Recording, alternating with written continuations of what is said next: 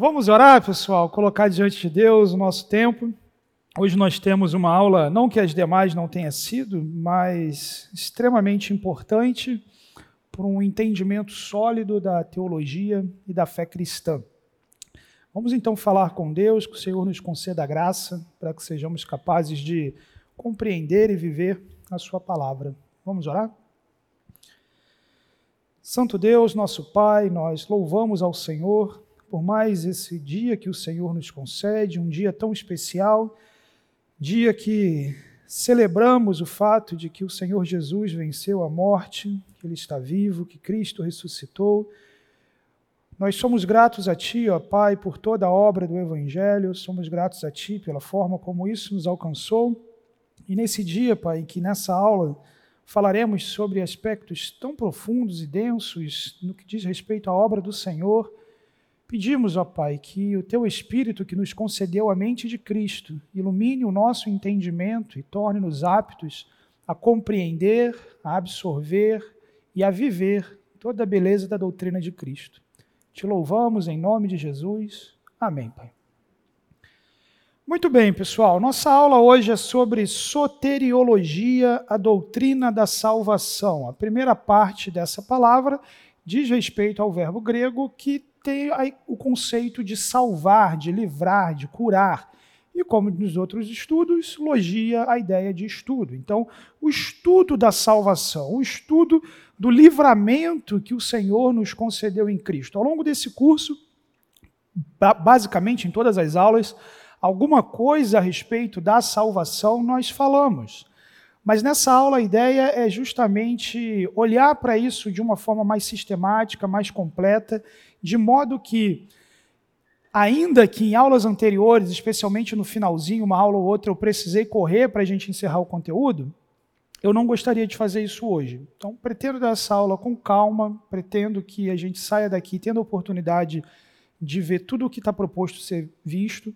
Se chegar no término dessa aula a gente não conseguir terminar, a aula que vem ela será sobre angelologia e demonologia.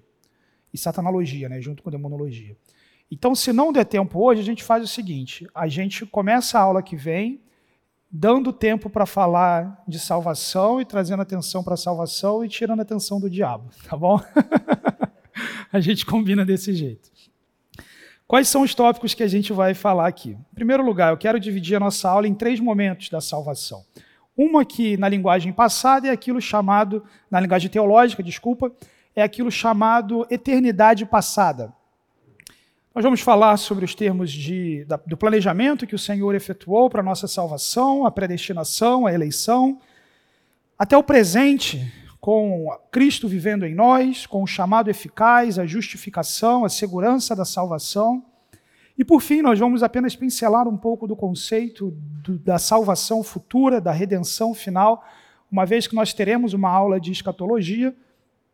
E nessa aula, sim, nós vamos aprofundar mais o sentido de, de um corpo glorificado, de um, uma plena libertação do poder da presença do pecado.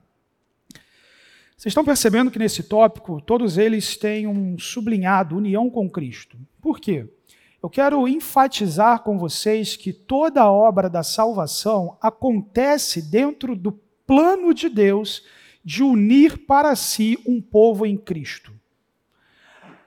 Não sei se vocês já viram em algum momento alguns esquemas de ordem da salvação. O que, que Deus fez primeiro? Deus elegeu, Deus mandou Cristo morrer, Deus permitiu a queda. Tem vários modelos nesse sentido que a gente não vai explorar aqui, mas o fato é que, independentemente do modelo, por trás de tudo isso, o ambiente, entre aspas, em que tudo isso acontece, é o movimento de Deus desde a eternidade de unir a Cristo um povo para si ao longo de todas as Escrituras, embora a Bíblia tenha uma série de temas que podem ser considerados de muita importância e talvez até centrais, a união com Cristo é o grande tema que perpassa toda a Escritura. Além da união com Cristo, que nós sempre faremos uma menção a isso ao longo dessa aula, eu quero organizar a estrutura da nossa aula em torno de Romanos 8, 29 a 30 que é a organização que Paulo fez do processo da salvação. Assim diz o texto: Pois aqueles que de antemão conheceu, também os predestinou para serem conformes à imagem de seu filho, a fim de que ele seja o primogênito entre muitos irmãos. E aos que predestinou, também chamou. Aos que chamou, também justificou. E aos que justificou, também glorificou. Texto de Romanos 8, meus irmãos, eles apresentam um cenário que começa na eternidade que começa com um grupo relacionado a Deus, que ele estabeleceu um destino, cujo destino é ter o caráter de Jesus, é estar absolutamente identificado com Cristo, membro da família de Deus, primogênito, a imagem do primogênito. Esses Deus chamou, agora chegamos no presente, esses ele justificou também no presente e esses ele glorificou. A gente vai explorar isso um pouco mais. Perceba que isso aqui está tudo no passado na nossa tradução, mesmo eventos que estão no futuro. Glorificou. A ideia de traduzir isso no passado é tentar trazer à tona o conceito de um verbo grego empregado aqui que não existe no português, que é o auristo. E o que, o que esse verbo quer dizer? Ele quer ver a ação pura, o ato em si. A coisa tida como feita, de uma forma pontilear, esse é o termo, isso aqui aconteceu. A forma mais próxima de dizer isso no português é, é, dessa forma, no passado. Mas entenda que a ideia bíblica é enfatizar como um ato certeiro o fato de que tudo isso que Deus estabeleceu, de fato, é e será assim. Inclusive, a salvação de pessoas que ainda nem nasceram. Essa imagem, essa questão essa, essa dimensão é aquilo que se encontra alicerçado no que poderíamos chamar e chamamos de eternidade passada. O fato de que há um povo que Deus planejou para si antes do mundo ter sido criado. Apocalipse capítulo 13, versículo 8, no contexto do juízo de Deus, a palavra de Deus diz: Todos os habitantes da terra adorarão a besta a saber, todos aqueles que não tiveram seus nomes escritos no livro da vida do Cordeiro, que foi morto desde a criação do mundo. Não, mas Cristo não foi morto em Jerusalém há dois mil anos atrás, mas como assim a Escritura está dizendo que Cristo foi morto antes da fundação do mundo, desde a fundação do mundo? A ideia do texto não é enfatizar que Cristo vem morrendo desde a fundação do mundo, mas sim que a morte do Cordeiro está diretamente relacionada com a inscrição no livro da vida de um determinado número de pessoas que, no contexto de Apocalipse, não adorarão a besta e que, no contexto da história humana, não se rendem às ações de Satanás, mas efetivamente se submetem ao Cordeiro. 1 Pedro, capítulo 1, versículos 18 a 20, a palavra de Deus diz: Pois vocês sabem que não foi por meio de coisas perecíveis, como prata ou ouro, que vocês foram redimidos da sua maneira vazia de viver, transmitida por seus antepassados, mas pelo precioso sangue de Cristo, como de um cordeiro sem mancha e sem defeito, conhecido antes da criação do mundo, revelado nestes últimos tempos em favor de vocês.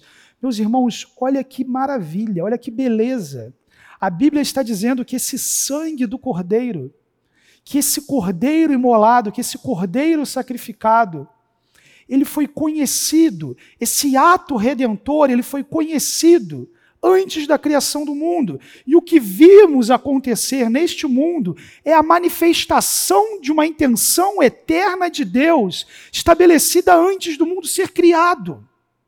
Isso implica dizer que tudo aquilo que existe, tudo aquilo que acontece, o fato de que vivemos, nos movemos, existimos, o fato de todo saber e conhecimento humano, toda a beleza que existe nessa terra, toda a natureza, tudo que fundamenta, tudo que poder possamos pensar, sondar, imaginar, tudo isso fundamenta-se no fato de que a própria existência é viabilizada como um ato subsequente ao movimento e intenção de Deus de, naquela cruz, unir a Cristo e separar para si um povo desde a eternidade.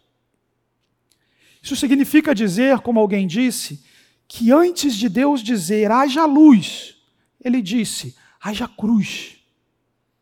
Antes mesmo da primeira estrela brilhar nesse mundo, antes mesmo da primeira luz aparecer nesse mundo, houve uma disposição eterna de Deus de se mover em graça em relação ao mundo que ele iria criar, e que nesse mundo esses seres humanos se rebelariam contra ele, e que dentre a rebelião desses seres humanos, essa é a imagem bíblica que nós estudamos na aula passada, dentre a rebelião desses seres humanos que se moveram contra esse Deus amoroso e gracioso, dentre essa multidão de inimigos de Deus, cujo seria absolutamente justo Deus se mover em ira, julgá-los, separá-los eternamente, manifestar a sua justiça.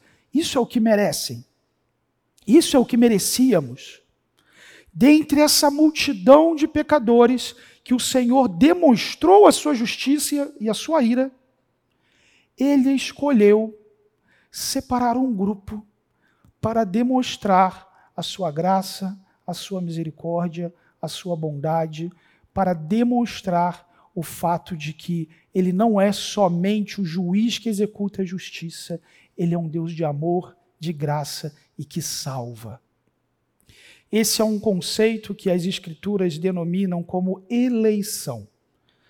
A ação de Deus, segundo a livre determinação da sua vontade, de da multidão de pecadores escolher alguns para demonstrar a sua graça, misericórdia e bondade.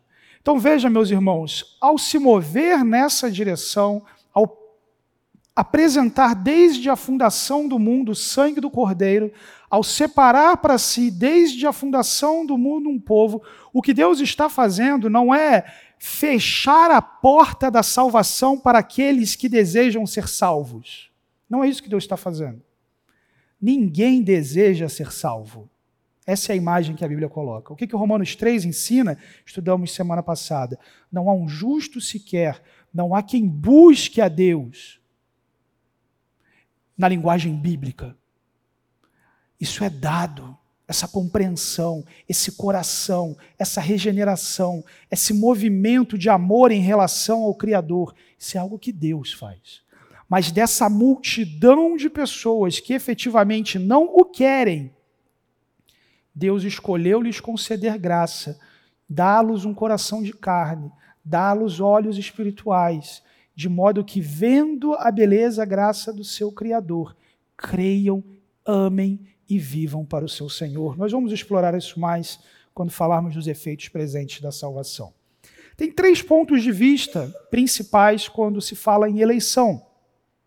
E aqui você tem principalmente dois grupos representados ao longo da história da igreja. Em primeiro lugar, nós temos a eleição condicional, ou seja, os três pontos de vista vão tomar como verdadeiros o fato de que a Bíblia fala de eleição. Ela fala de eleição no Antigo Testamento, no Novo Testamento. Eventualmente, ela fala da eleição de um povo, da eleição de indivíduos para tarefas específicas e, eventualmente, da eleição para a própria salvação. Quando se fala de eleição condicional, se diz que, ok, essa eleição ela existe. No entanto, essa eleição está condicionada a determinada coisa que antes da fundação do mundo, Deus viu nas pessoas e, baseado naquilo, ele a escolheu. Especialmente e mais comumente, a resposta que essas pessoas teriam à oferta do Evangelho. Ou seja, Antes da fundação do mundo, Deus, que conhece e sabe todas as coisas, seus olhos perpassam a história e ele sabe como o coração de cada uma das pessoas reagiria à oferta do evangelho. E aí, antes da fundação do mundo, vendo isso de antemão, Deus olha e fala: Ah, o Luciano vai crer em Cristo, então eu vou elegê-lo. Fulano não vai crer em Cristo, então ele não vai ser eleito. Então, a eleição ela é baseada na fé prevista. Esse ponto de vista é especialmente comum no meio teológico denominado arminiano. E especialmente, não especialmente, mas mais comumente dentro do meio wesleyano, o arminianismo wesleyano representado pela igreja metodista, e muito comum também no meio pentecostal. Segundo ponto de vista, já não tanto comum, diz respeito a uma eleição corporativa. Isso significa dizer o quê? Sim, Deus elege, mas Deus não elegeu indivíduos. Deus elegeu um povo.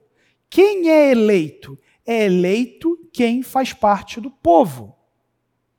Então, no Antigo Testamento, se o indivíduo faz parte da nação de Israel, ele é um eleito de Deus. Se ele está associado àquele povo, se ele está associado àquele pacto, mesmo sendo um gentio que foi aproximado, ele é um eleito. E no Novo Testamento, Cristo e a igreja. Cristo é o eleito de Deus, no qual todos aqueles que nele estão são eleitos nele. Então, eu estou usando até aqui a linguagem de Efésios lá. E a igreja, fazer parte da igreja, ser parte do corpo de Cristo, tipifica que você é um eleito de Deus. E por fim, o ponto de vista da eleição incondicional, o fato de que Deus teria, antes da fundação do mundo, escolhido indivíduos, não baseado em nada que ele tenha visto nessas pessoas, nem tampouco na decisão pessoal que essas pessoas tomaram de pertencer a um determinado grupo ou outro, mas sim segundo a sua livre vontade, a sua soberania, o seu desígnio eterno, enfim, ao fato de que Deus quis agir dessa forma. A gente não vai é, pegar tanto o ponto de vista histórico, mas o início desse debate, pelo menos no momento de era da igreja, a gente localiza especialmente em Agostinho. Até Agostinho, essas ideias elas corriam de uma forma não tão sistematizadas. Pensem que na história da igreja, o pessoal não podia muito escolher o que, é que eles queriam estudar. Você tinha uma série de assuntos fervendo e o povo tinha que reagir sobre isso. Não só na história da igreja. Você abre a sua Bíblia em Judas, Judas diz o que? Olha, eu queria escrever para vocês sobre a salvação, mas tem um monte de falso mestre, eu vou ter que falar sobre isso. Então veja, eles reagem a assuntos. E até ali, em torno do quarto século, esse não era um assunto fervendo. No quarto século surge um indivíduo chamado Pelágio. E Pelágio ele age contra uma movimentação de compreensão da graça de Deus, da salvação e do livre-arbítrio. Para Pelágio, a salvação, o ser humano não era totalmente pecador. Tudo aquilo que eu ensinei na aula passada sobre depravação total não era algo que ele entendia que era verdadeiro. Pecado original não existia, de modo que o ser humano poderia se mover livremente em direção a Deus, e se ele era condenado ou não, isso tinha, dizia respeito simplesmente ao fato de que ele poderia ter ido e não foi. Basicamente isso. Então você não tem um pecado que escraviza, uma, uma vontade escravizada, nem tão pouco nenhum efeito da queda, tal como a gente tinha colocado. Agostinho reage a isso, e reage a isso sistematizando um ponto de vista que enfatiza a soberania de Deus, enfatiza uma doutrina do pecado muito bem, muito sólida, no sentido de dizer, não, o ser humano é pecador e ele necessita do auxílio da graça de Deus, e sem o auxílio dessa graça, ele não se move sozinho em relação a Deus. E aí aqui nós temos dois pontos de vista. O ponto de vista monergista, que é o ponto de vista de Agostinho, ou seja, mono no sentido de somente Deus age, e um ponto de vista sinergista. Há uma cooperação entre o homem e Deus no processo da salvação. Sinergismo pode dizer muitas coisas diferentes, tá, gente? Então, pode dizer salvação pelas obras, uma pessoa pode cooperar para a salvação com as obras, como pode dizer a pessoa exerce a sua vontade para crer a parte da ação divina. Então, Deus faz 50%, o homem faz 50%. Então, isso aqui já não seria nem tanto o pelagianismo, mas o semi-pelagianismo, que é o ponto que ficou mais popular e que é hoje, apesar deles não admitirem, o ponto de vista que você observa dentro da Igreja Católica. Vamos explorar então esses três pontos aqui.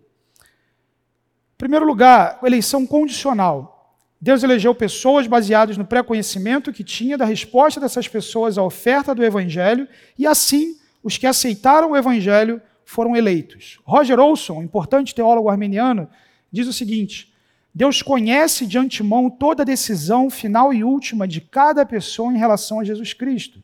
E, tendo isso por base, Deus predestina as pessoas para salvação ou condenação.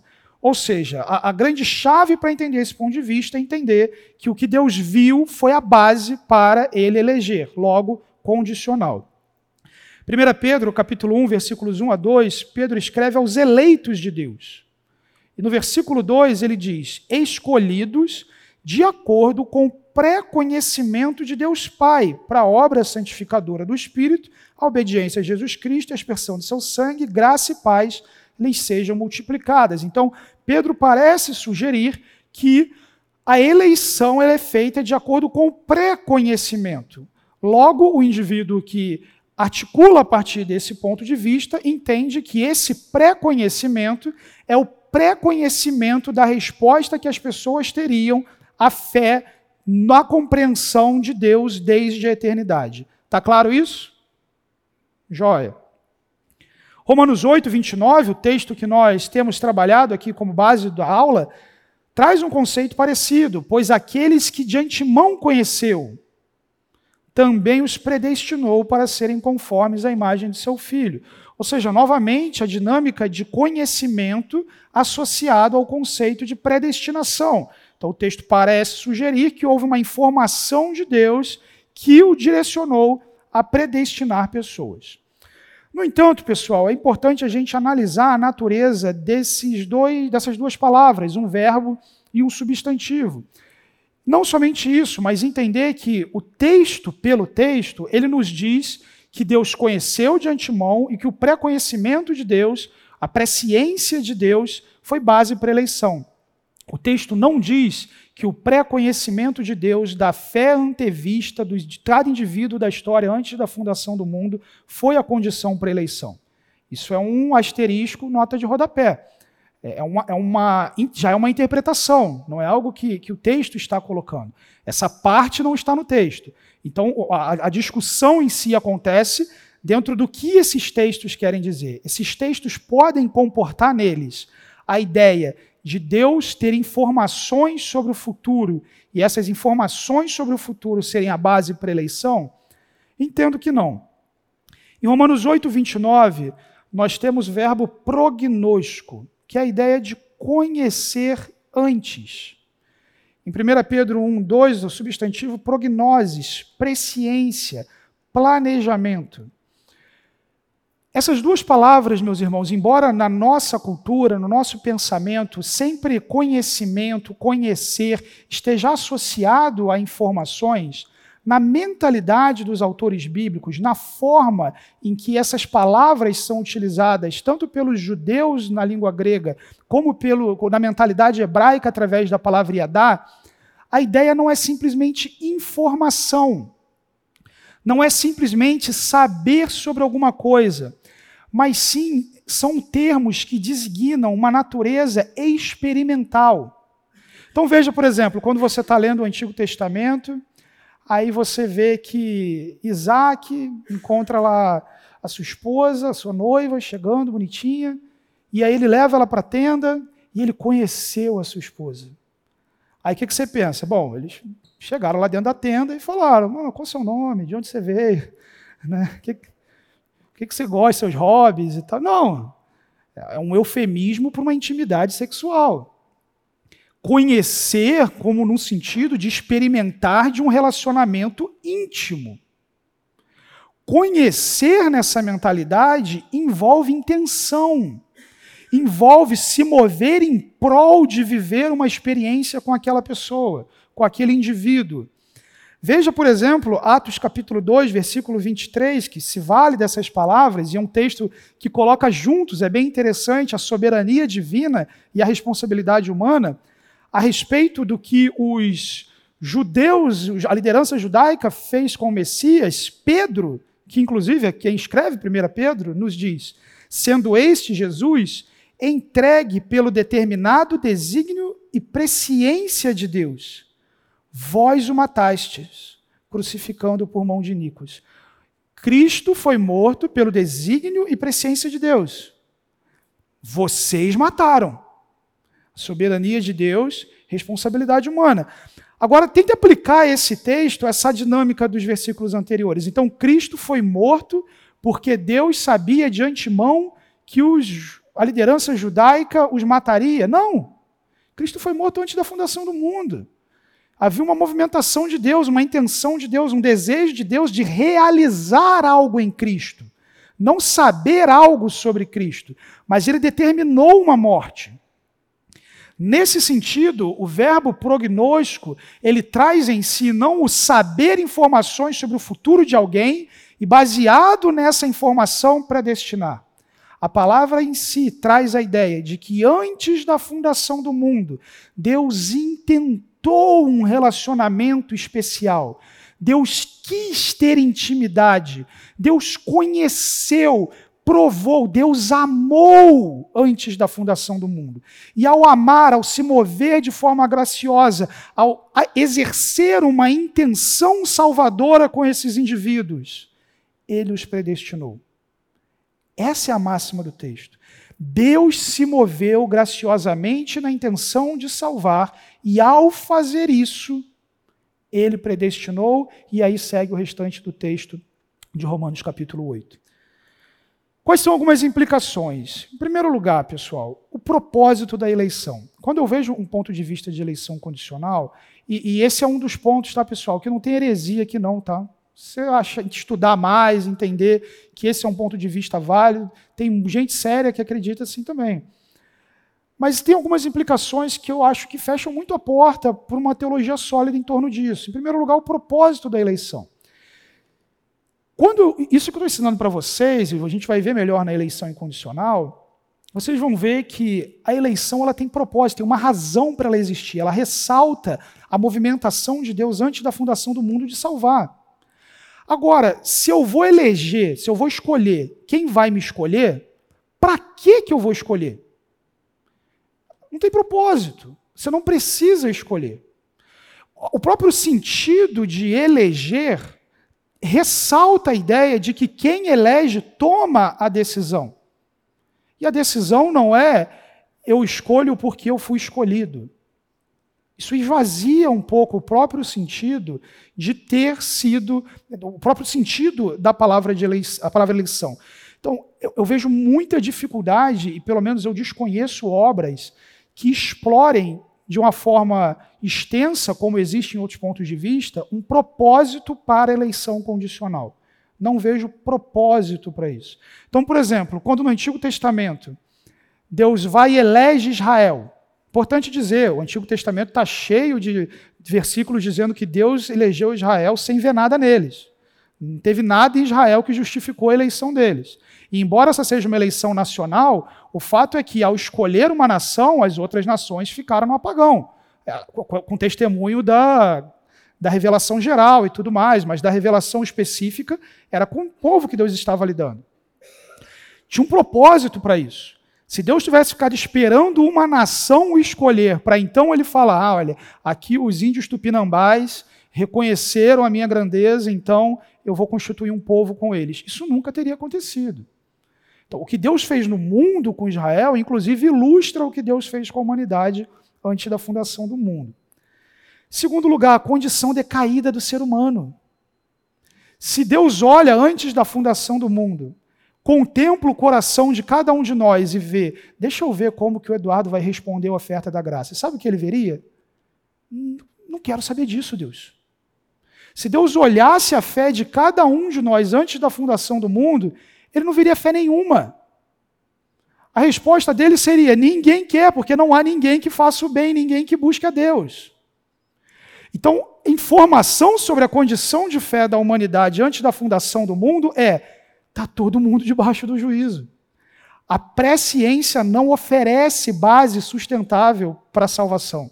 O que oferece base sustentável para a salvação é o ato de Deus de salvar, o ato de Deus de, mediante a pregação do Evangelho, convencer o homem do pecado, da justiça do juízo, e esse vendo a beleza, a graça da salvação, cresce, move, se arrepende, se converte, se volta para tudo aquilo que Deus tem colocado diante dele. Uma terceira implicação, uma ênfase muito grande em meritocracia. Porque efetivamente eu sou salvo porque antes da fundação do mundo eu tive algo de mais especial do que outras pessoas. Ainda que isso seja um exercício de fé, é uma fé que eu não recebi, é uma fé que eu usei muito bem. Seria algo nesse sentido. Então, é, essa ênfase em meritocracia é uma ênfase difícil de ser observada no Novo Testamento. A gente observa algumas nuances de meritocracia no que diz respeito, e a gente vai falar um pouquinho nessa semana ou na outra, a ideia de galardão.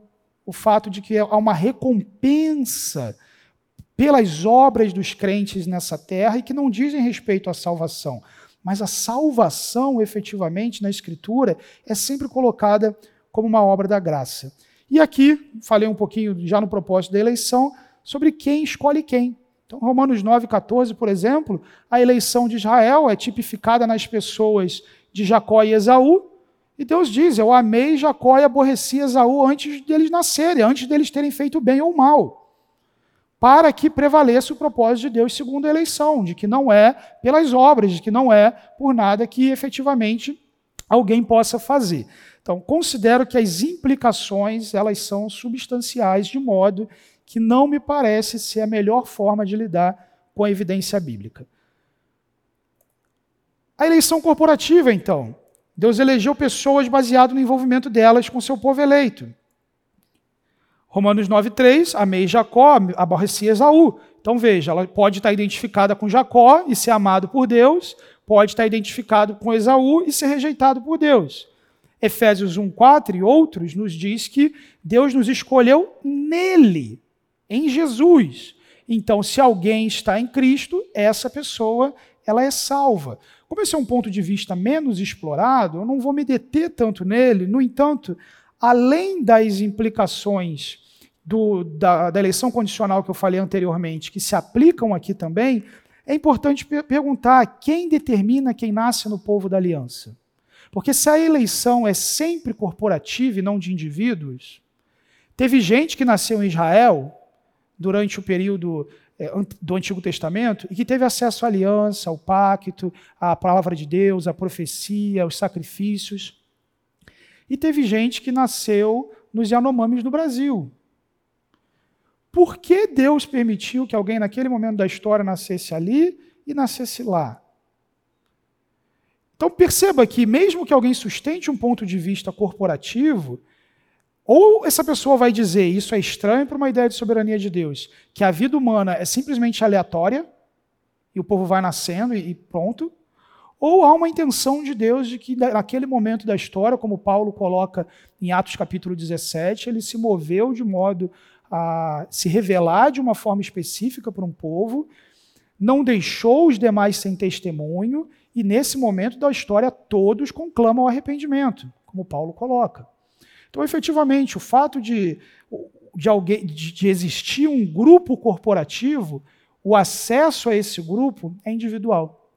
Estar em Cristo pressupõe crer em Cristo. Pressupõe individualmente tomar uma decisão por Cristo e não simplesmente uma adesão coletiva ou algo nesse sentido. Eleição incondicional. Vocês querem respirar, gente? A gente tem conceitos densos na aula de hoje. Eleição incondicional. A escolha de Deus não se deu baseada em qualquer coisa que ele tenha visto em nós, mas sim na sua prerrogativa como Criador, juiz e Deus amoroso ele escolher salvar alguns demonstrando misericórdia e rejeitar a outros demonstrando juízo. Isso aqui, meus irmãos, também se move no sentido do Deus que se revela.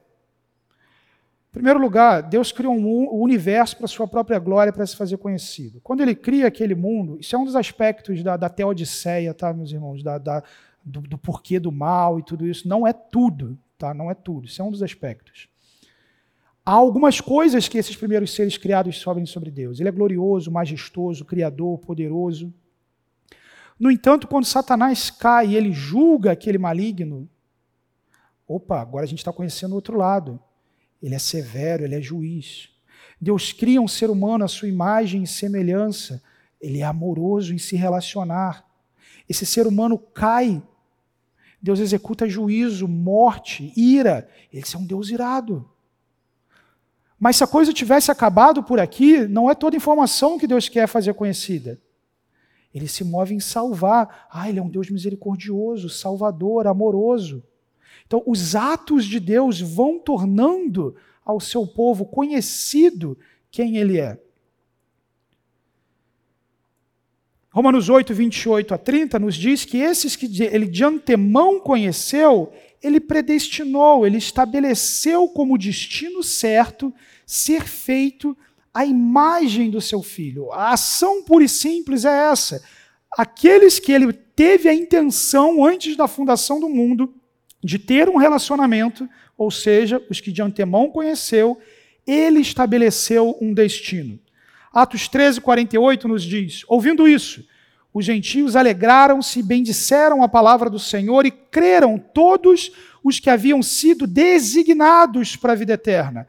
A ideia de ser designado aqui, a palavra traz o conceito de ser colocado numa fila, de ser ordenado, alocado. Então, a Bíblia diz que a mensagem do evangelho foi proclamada e aqueles que estavam na fila foram sendo chamados, ó, você, você, você, você. Todos os que foram designados creram. Segunda Tessalonicenses 2:13 nos diz que desde o princípio Deus os escolheu para serem salvos. Prestem atenção aqui, pessoal, também na questão do artigo. Os escolheu. Isso diz respeito aos indivíduos. E ele os escolheu não para uma tarefa ou coisa assim. Ele os escolheu para a salvação, para o desfrute da vida, da beleza, da paz. 2 Timóteo 1, 8 a 9, especialmente, o verso 9 nos diz que ele nos salvou e nos chamou com uma santa vocação, não em virtude das nossas obras. Não foi nada que ele viu em nós, não é nada que você poderia oferecer a ele, mas por causa da sua própria determinação e graça. Essa é a base pelo qual ele nos chamou, essa é a base pelo qual ele nos santificou. Sua própria determinação e graça. Isso implica dizer, porque ele quis ser gracioso, porque ele quis não derramar a ira, porque ele quis transformar inimigos em filhos. Sua própria determinação e graça. Efésios 1, 4 a 6 nos diz ele nos escolheu nele antes da criação do mundo, para sermos santos e irrepreensíveis em Sua presença. Em amor. Olha a intencionalidade, relacionamento. Isso aqui é de antemão conheceu, pessoal. Amor nos predestinou para sermos adotados como filhos por meio de Jesus Cristo, conforme o bom propósito da Sua vontade, para o louvor da Sua gloriosa graça, a qual nos deu gratuitamente no amado. Olha o quanto que isso é sobre Deus e não sobre nós. Foi nele que nós fomos escolhidos, foi no amor dele que nós fomos predestinados, foi por meio de Jesus Cristo que nós fomos adotados como, como filhos. Isso aconteceu pelo bom propósito da sua vontade, não da nossa vontade. Isso aconteceu por louvor da glória da graça dele, e foi ele quem deu e deu gratuitamente no amado. Só para acabar antes da gente ir para o intervalo. E isso aqui tudo acontece, e você lê depois o Efésios, tudo acontece nele. Nele. Por ele. Para ele. O texto de Efésios sempre enfatizando isso. Por essa razão, essa dimensão, que a união com Cristo é tão profunda. Há um sentido subjetivo na união com Cristo, em que os eleitos de Deus estão unidos a Cristo antes da fundação do mundo. E a eleição decorre dessa intenção de Deus de unir pessoas a Cristo.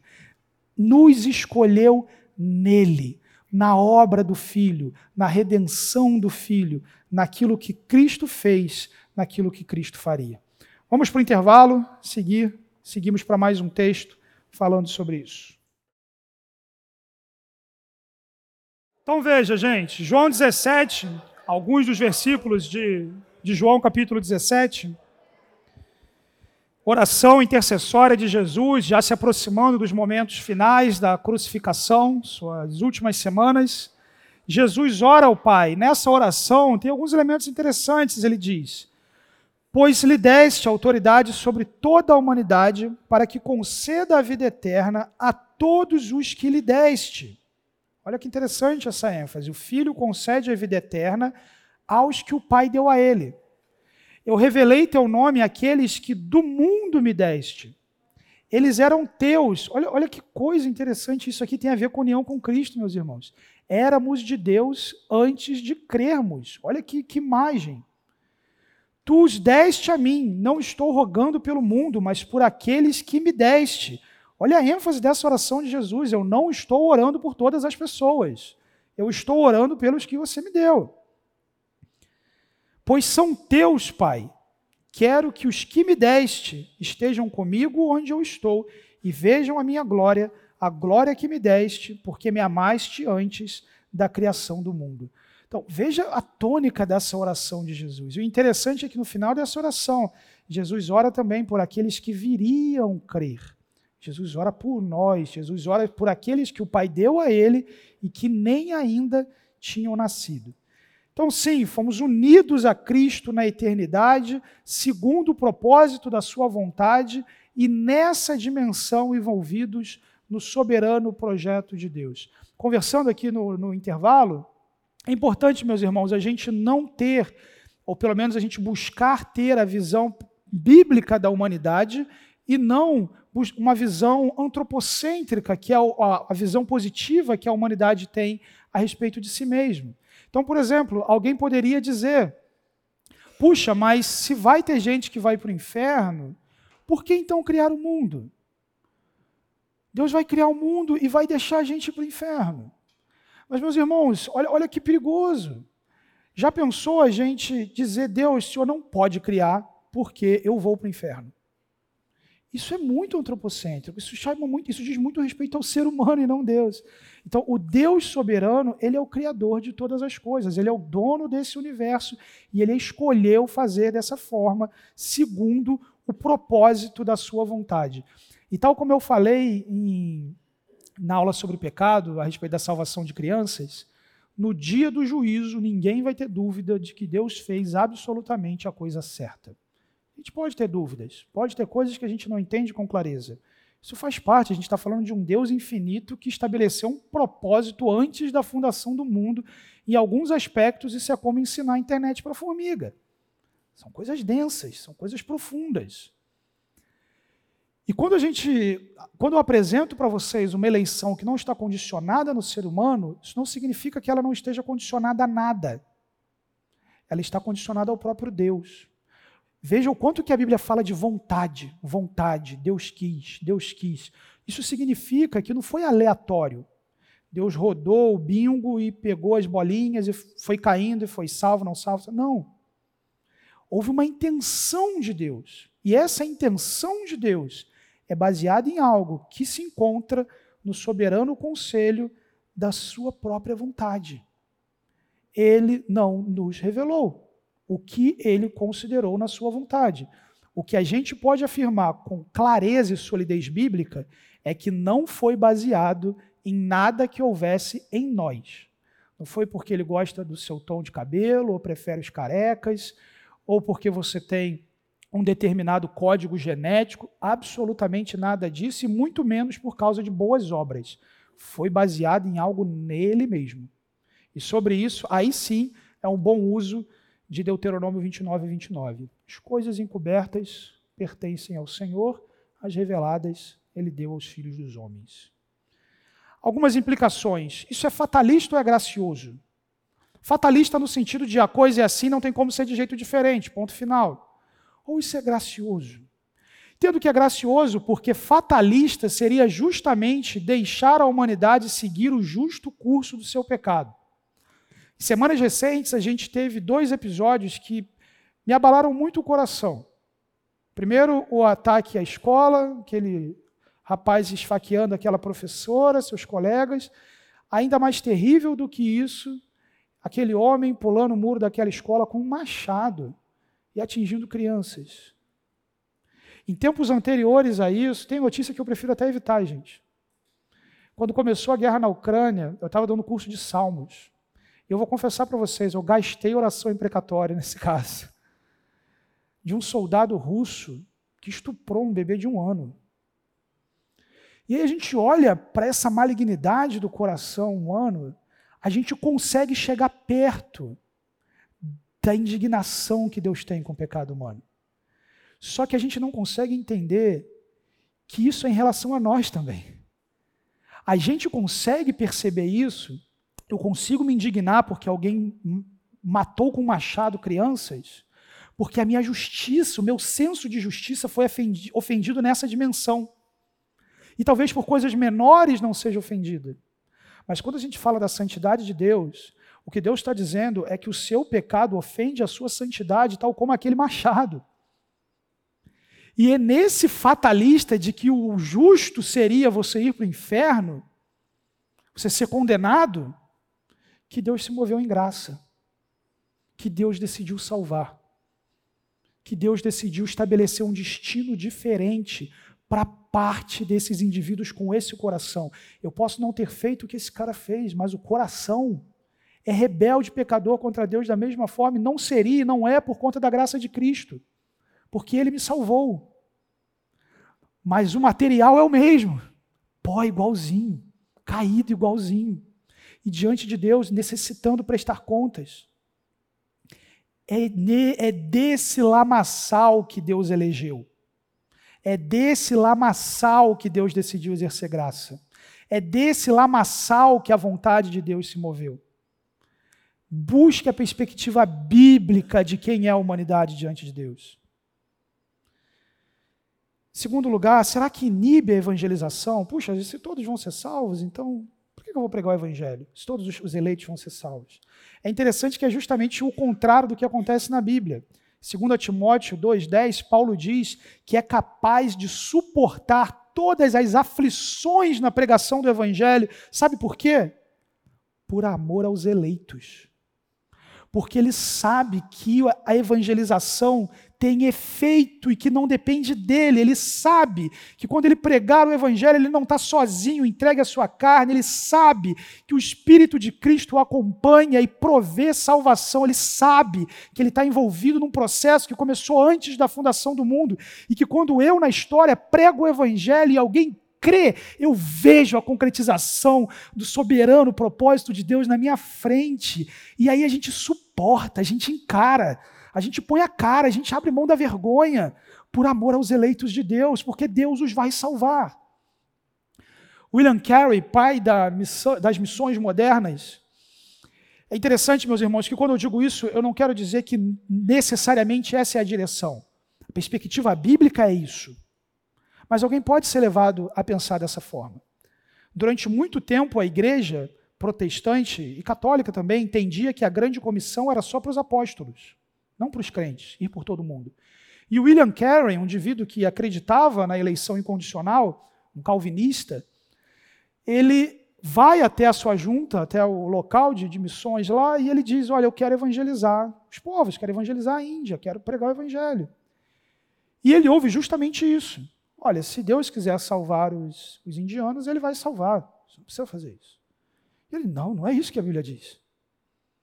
E ele efetivamente vai, esse cara alcança povos e povos e povos naquele país, e a partir do que ele fez, o que hoje nós entendemos como missões modernas, juntas de missões, mandar missionário para o campo, formar, plantar igrejas nesse cenário, sustentar missionário, tudo isso fruto do que ele começou há pouco tempo, não muito tempo atrás, não lembro a data agora, mas a gente está falando de coisa de dois séculos, talvez pai das missões modernas. Então veja, alguém pode ter um entendimento errado em qualquer doutrina, e qualquer doutrina pode implicar uma vida errada.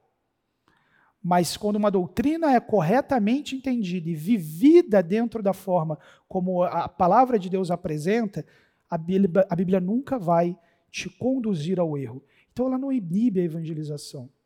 Ela efetivamente impulsiona, porque você está envolvido num projeto que tem sucesso. Deus garante o sucesso. E, meus irmãos, sucesso da pregação do Evangelho não é só quando crê, tá bom? Quando rejeita também. É sucesso não no aspecto de a salvação foi efetivada e tudo mais, mas é sucesso no sentido de que o testemunho do Evangelho foi proclamado e aquela rejeição ao Evangelho é elemento de condenação no dia do juízo de Deus.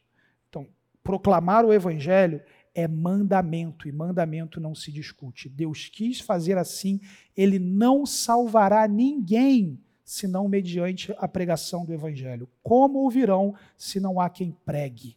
É o que a palavra de Deus nos diz. Produz humildade. Quando eu percebo que eu estava naquele mesmo lamaçal e de que eu não poderia sair sozinho daquele lamaçal, e Deus foi lá me tirar, isso tem que acalmar meu coração. Como Efésios nos diz, não é pelas obras, para que ninguém se glorie. Não é para você se gloriar. Então isso produz humildade. Não foi nada em mim que me colocou na salvação. Fundamenta a cadeia soteriológica. Os que de antemão conheceu, ele predestinou, ele escolheu, ele elegeu. Então veja, tudo o que está acontecendo ali, ele chamou, ele justificou, ele glorificou, está alicerçado no fato da intenção de Deus antes da fundação do mundo de separar um povo para si. Então, os eventos da salvação estão diretamente relacionados a isso. E por fim, somente a Deus glória. Deus efetivamente é glorificado, enfatizado, centrado no aspecto da doutrina. Vou virar agora para falar sobre o presente, o que Cristo em nós está fazendo agora.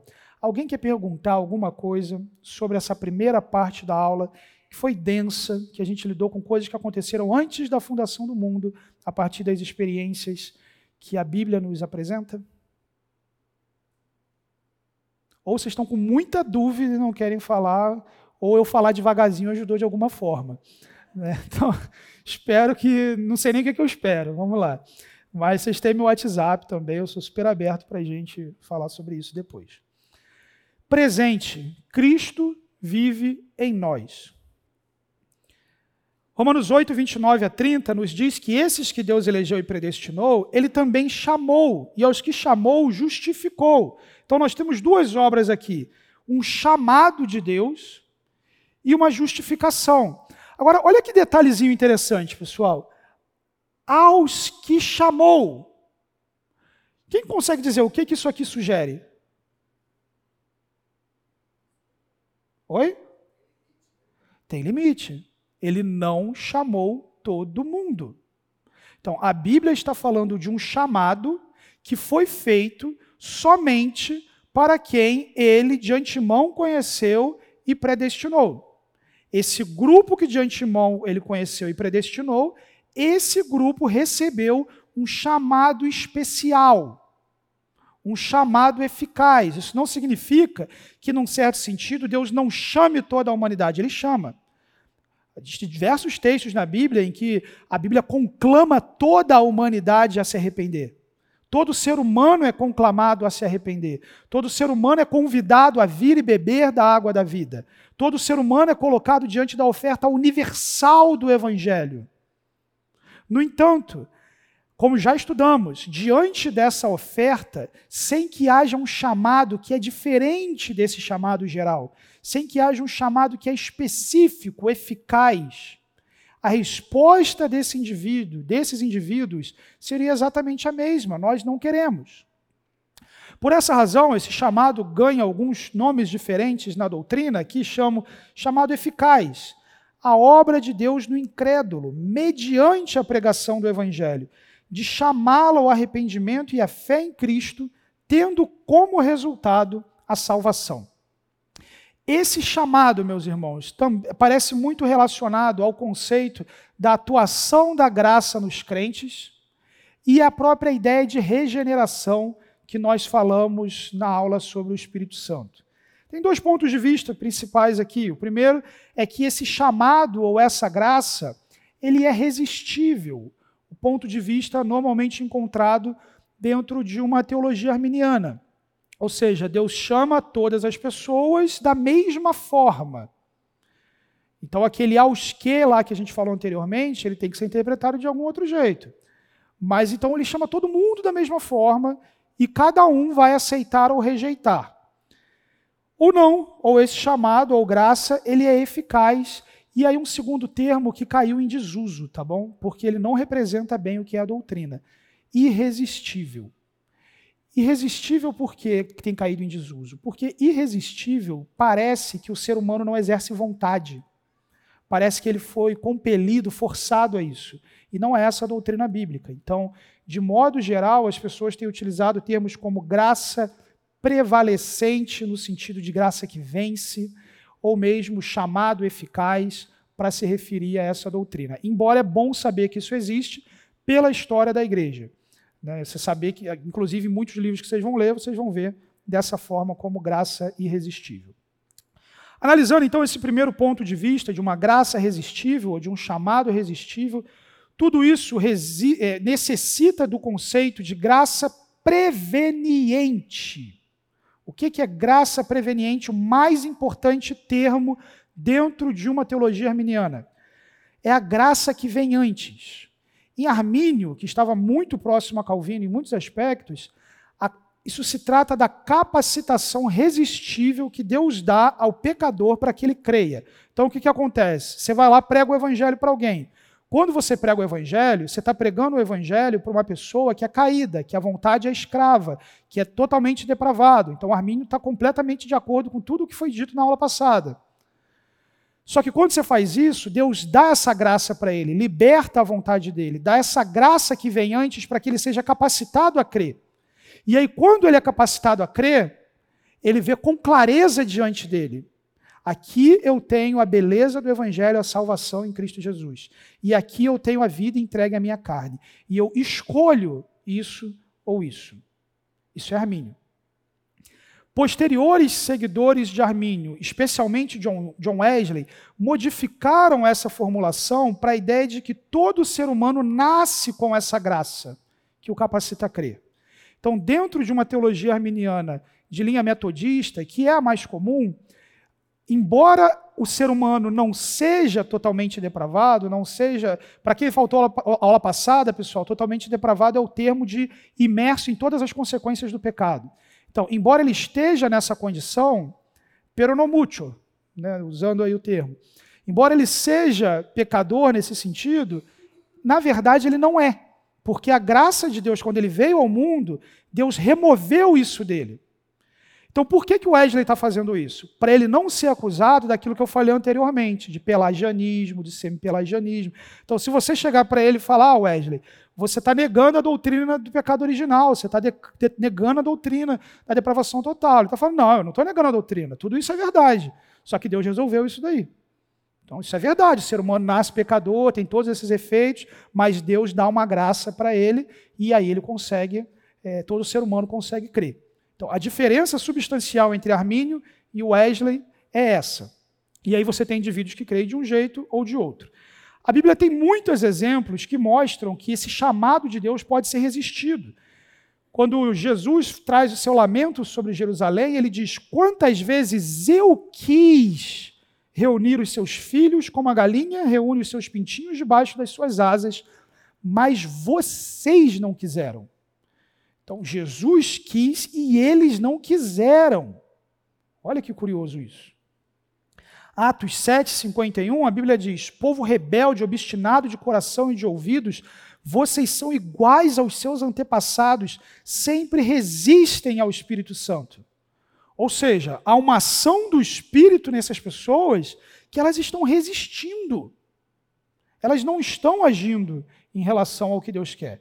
Então é inegável que existe uma resistência. É inegável que a Bíblia apresenta que certas coisas que Deus apresenta e faz na vida do ser humano, ele resiste, ele não quer. Algumas considerações sobre isso. Como já falei, pessoas resistem a um certo chamado de Deus. Segundo, todas as pessoas são chamadas a se arrependerem e responsáveis pelo seu pecado e incredulidade. Não lembro agora qual autor exatamente, mas ele define a condição da humanidade como um pássaro com uma asa quebrada, em que é da seguinte forma: você é que esse indivíduo, tal como esse pássaro, é absolutamente livre para voar, mas incapaz pela condição que ele se encontra. Então, a condição do ser humano é essa: ele está entregue aos seus pecados e responsável pelos seus pecados. Ninguém vai para o inferno porque não foi eleito por Deus. As pessoas vão para o inferno porque elas rejeitaram a Deus. As pessoas são salvas porque elas são eleitas. É o contrário. A condição natural do ser humano é resistir naturalmente ela sempre resistirá. Primeiro, ela resiste a toda a revelação de Deus, da revelação, da, revelação, natural, geral, que se encontra ao nosso redor, tudo que o mundo diz sobre Deus, e ela já rejeita. Ela rejeita a lei da consciência dela no coração, que, segundo Romanos 1, é base para a condenação dela, e ela, com frequência, rejeita a pregação do Evangelho claramente exposta para ela. Então, a condição do ser humano é rejeitar. Eu diria então que a ideia ela não é errada. Falar que existe um chamado que é resistível, que há uma graça que é resistível, não é errado, a Bíblia fala isso, mas é incompleto. Porque a Bíblia fala de uma outra natureza de chamado, um chamado que é feito aos que Deus conheceu de antemão. Mateus 22, 14 nos diz que muitos são chamados, mas poucos são escolhidos, o que traz em si aqui os dois cenários de um chamado universal e de um chamado que envolve aqueles que estão dentro desse projeto eterno. João 6, 44 e 45, a Bíblia nos diz, Jesus nos diz, que ninguém pode vir a mim se o Pai que me enviou não o atrair. Olha isso, gente. Ninguém vai até Jesus sem o Pai ir até ele antes. E eu ressuscitarei no último dia. Está escrito nos profetas: todos serão ensinados por Deus. Todos os que ouvem o Pai e dele aprendem, vêm a mim. Então, quem foi até Jesus? Foi até Jesus quem ouviu o Pai, quem o Pai atraiu. Esse verbo atrair, ele tem uma segunda conotação que algumas pessoas dizem ser possível, e é possível, mas eu não acho que é essa a intenção do autor de Jesus a utilizar. Atrair aqui, a palavra pode significar até mesmo arrastar. E aí alguns colocam a ênfase de que sem ação de Deus o ser humano está de tal forma é, entregue a si mesmo que ele é arrastado àquela condição. É, o verbo pode trazer essa ideia, mas entendo aqui que a NVI realmente traz o conceito que é atrair, tornar atraente efetivamente aquilo de uma forma que aquela pessoa, com a sua vontade liberta, a asa é consertada e então aquele passarinho voa.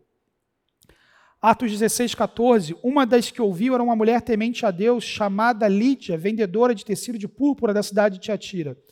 O Senhor abriu seu coração para atender a mensagem de Paulo. Então, Paulo pregou o evangelho, Veja, Lígia não nasceu capacitada para isso, diferentemente do que John Wesley ensina. Ela não nasceu capacitada para isso. Mediante a pregação do Evangelho, o Senhor abriu o coração. A palavra aqui que traduz a ideia de abrir traz o seguinte cenário: Deus colocou ela na condição de prestar a atenção de modo a expressar concordância. Esse é o sentido que cabe aqui na frase. Deus agiu no coração daquela pessoa que o evangelho foi apresentado de forma que a eficácia foi proclamada. Millard Erickson, então, diz o seguinte: portanto, o chamado especial ou eficaz, então, envolve uma apresentação extraordinária da mensagem da salvação, suficientemente poderosa, peraí, me perdi aqui, para neutralizar os efeitos do pecado e capacitar a pessoa a crer é também tão convincente que a pessoa acreditará na mensagem. O chamado especial é concedido apenas aos eleitos, não a todos os seres humanos, e leva de modo infalível ou eficaz o receptor de uma resposta positiva, o receptor a uma resposta positiva à mensagem do evangelho. Então veja, meus irmãos, a, a imagem aqui não é de ser conduzido forçadamente, impelido forçadamente em relação a isso. A imagem aqui é, é assim que esse chamado eficaz funciona. Vamos pensar que você acordou num deserto, com amnésia de tudo. Você não sabe nem o que é deserto. E você está com uma sede absurda, a boca já rachada, mas você não sabe nem que água existe. De tal forma que caminhando naquele deserto, algumas vezes, quase morrendo, você passa por oásis, mas você não sabe nem que água existe. Você ignora. Você deixa para lá. Você passa por alguém que está oferecendo água. Você ignora. Você não sabe o que é aquilo. Você é incapaz de saber que aquilo é o que sacia sua sede. E de repente, nesse deserto, entregue a si mesmo, numa condição de alienação, em que você necessariamente morreria. Alguém chega para você e de alguma forma restaura a sua mente. E agora você sabe o que é água. Agora você sabe o que é sede. Agora você sabe o que é morte. Agora você sabe o que é vida. E agora você sabe que se você não receber a água que está sendo oferecida ali na sua frente naquele exato momento, você vai morrer. Mas que se você beber aquela água, você vai ser saciado. A Bíblia diz que quando Deus faz isso em nós, a gente se sacia dessa água. A gente bebe. Na linguagem bíblica, você crê, você exerce a sua vontade, você é persuadido pela beleza da doutrina de Cristo. Você se converte, não tem problema de usar essa linguagem. Você se arrepende. Você está vendo a beleza da majestade de Deus, isso confronta o seu pecado. Você acha nojento o seu pecado, você se arrepende. Você se move em direção à cruz de Cristo. Chamado eficaz não é pegar e fazer um robozinho que muda e vai, não. É mudar a sua mente em relação a quem Deus é, de modo que você veja ouça a voz do Pai, e ouvindo a voz do Pai, com isso tudo diante de você, o ser humano encontrando a essência da sua criação, a Bíblia diz, ele crê. É por isso que é eficaz. É eficaz como a água para aquele indivíduo prestes a morrer naquele deserto. Está claro isso? Mas Romanos 8, 28 a 30, 29 a 30 também nos diz que esses que Deus chamou, ele também justificou. Meus irmãos, vai vendo. Todos os eleitos foram predestinados, todos os eleitos foram chamados, todos os eleitos foram justificados, todos os eleitos foram glorificados. Isso tudo é tomado como certo diante de Deus. A gente provavelmente não vai explorar isso hoje, mas isso aqui é uma das grandes forças para a própria ideia de segurança da salvação, de que você não perde a salvação. Mas vamos lá. Justificação, o ato de Deus de imputar a justiça de Cristo sobre os que creem, declarando justos pelos declarando-os justos pelos méritos de Jesus. Lembra que eu terminei a aula passada com uma reflexão com vocês após falar aquele assunto tão pesado da condição do ser humano em pecado? E eu terminei com uma palavra de esperança, de que a bênção do evangelho era de que é possível mudar de representante pactual. Quando falamos de justificação, falamos exatamente isso, de que Deus, na sua intenção salvadora, nos dispôs uma mudança de representante, não sendo mais representados por Adão, mas sendo representados pelo segundo Adão, por Jesus Cristo. Romanos 5, 1 a 12 nos diz: tendo sido, sido, pois, justificados pela fé, temos paz com Deus por nosso Senhor Jesus Cristo, por meio de quem obtivemos acesso pela fé a essa graça, na qual agora estamos firmes e nos gloriamos na esperança da glória de Deus. Então veja, Deus diz que nós fomos justificados pela fé, não por causa da fé, mas a fé foi o meio pelo qual nós acessamos a justificação. O conceito de justificação é basicamente que a justiça que Cristo tem foi transferida para nós e a nossa injustiça transferida para ele naquela cruz, de modo que em Cristo Deus declara o pecador justo.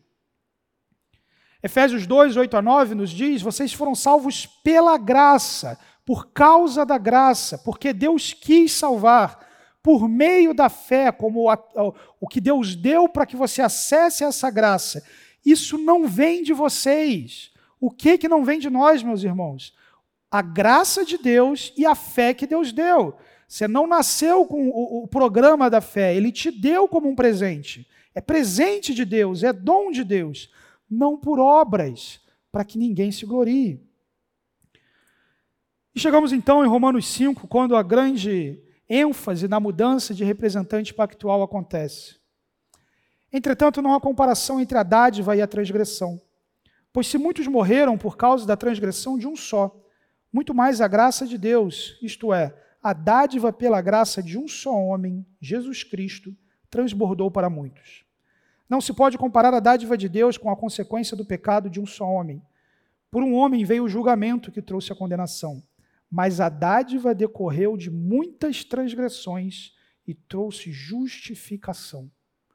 A imagem da Bíblia, então, é de que aquele ato de injustiça atingiu a humanidade como um todo, mas há um ato de justiça que decorre de toda a injustiça da humanidade e que, ao invés de levar à condenação, leva à justificação.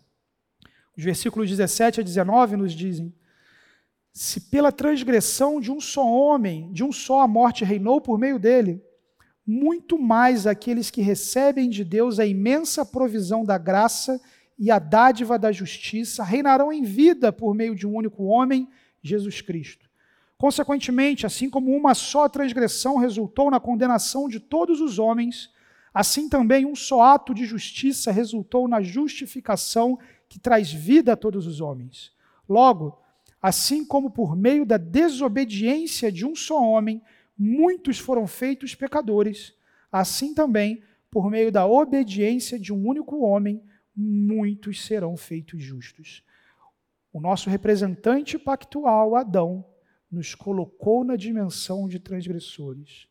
Deus colocou, nos colocou em Cristo, nos unindo a Cristo e nos concedendo um novo representante pactual, que, diferentemente de Adão, cumpre com perfeição a lei de Deus, obedece a Deus, é justo, sacerdote eterno, sacrifício perfeito para pagar pelos pecados dos pecadores. Nas Escrituras, isso é apresentado como a doutrina das três imputações. Em primeiro lugar, nós temos a imputação do pecado de Adão sobre a humanidade. Romanos 5 nos diz: a transgressão dele condenou a todos. Em segundo lugar, a imputação dos pecados dos seres humanos sobre Cristo. A dádiva foi decorrente de muitas transgressões. Os pecados foram, foram tomados por Cristo como dele. Os, nossos, os pecados de Adão foram tomados como nossos. Os nossos foram tomados por Cristo. E, por fim, a imputação da justiça de Cristo sobre os que creem. Esses são os três movimentos que acontecem em torno da justificação.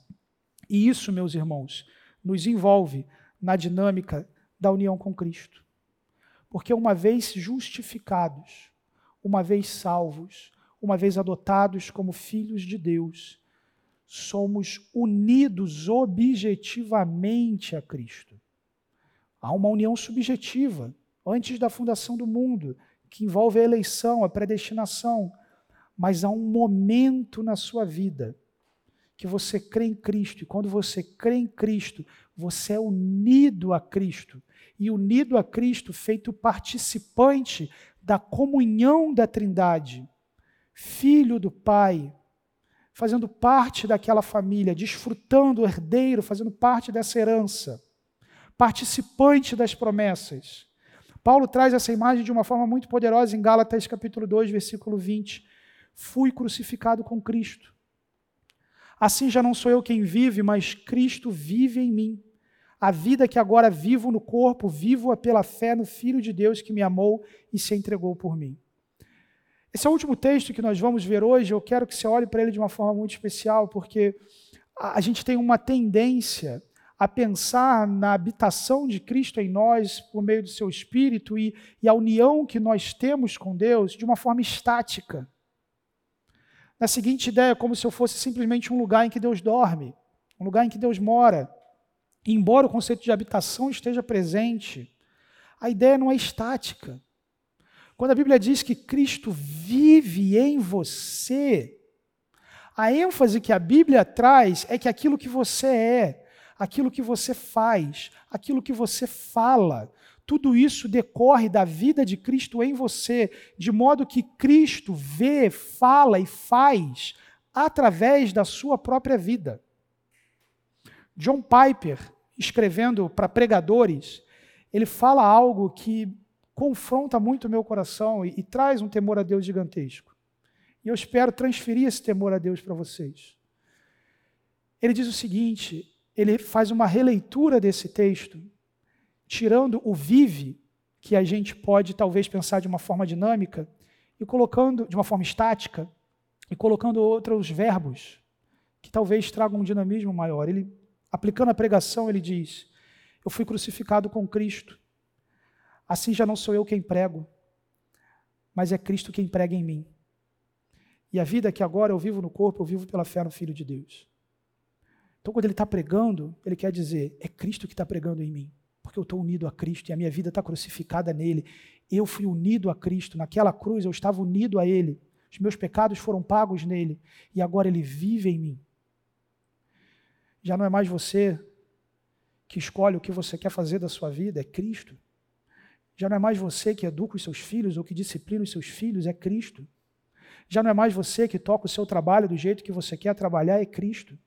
Já não é mais você que escolhe o que vai chamar a atenção e fixar os seus olhos, é Cristo.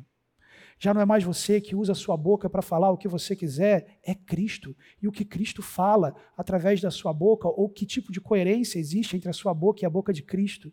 Que tipo de coerência existe entre os seus olhos e os olhos de Cristo? Que tipo de coerência existe entre as suas mãos que servem as mãos servis de Cristo, que lavam pés? Que tipo de coerência existe entre a vida que eu não vivo mais, é o que o texto diz, a vida que eu vivo no corpo, e a vida de Cristo? Eu creio que cada um aqui é capaz de colocar os seus próprios verbos nessa frase. Pode ser que existam áreas da sua vida de tentação que podem ser muito bem tra serem traduzidas na forma de um verbo aqui, e diga: Eu fui crucificado com Cristo. Eu estou envolvido num projeto desde a eternidade, a minha identidade é Cristo. Eu fui unido a Cristo, e assim já não sou mais eu quem? Coloque aqui. O que está na sua vida que não caracteriza a vida de Cristo? O que está aqui e que foi crucificado naquela cruz? Como o Charles Spurgeon certa vez falou, vou parafrasear aqui, obviamente. Se o pecado matou o meu Salvador, o meu amigo, eu não posso ser amigo dele. Não posso ser amigo daquilo que matou o meu Salvador. Você foi crucificado com Cristo. O que que tem que ficar morto lá naquela cruz? O que que da velha natureza precisa voltar para aquela cruz? Ele foi para aquela cruz por isso. Já não é mais você quem vive, você foi justificado. Você tem a presença de Cristo, unido a Cristo. Já não é mais você que. Pontinho, pontinho.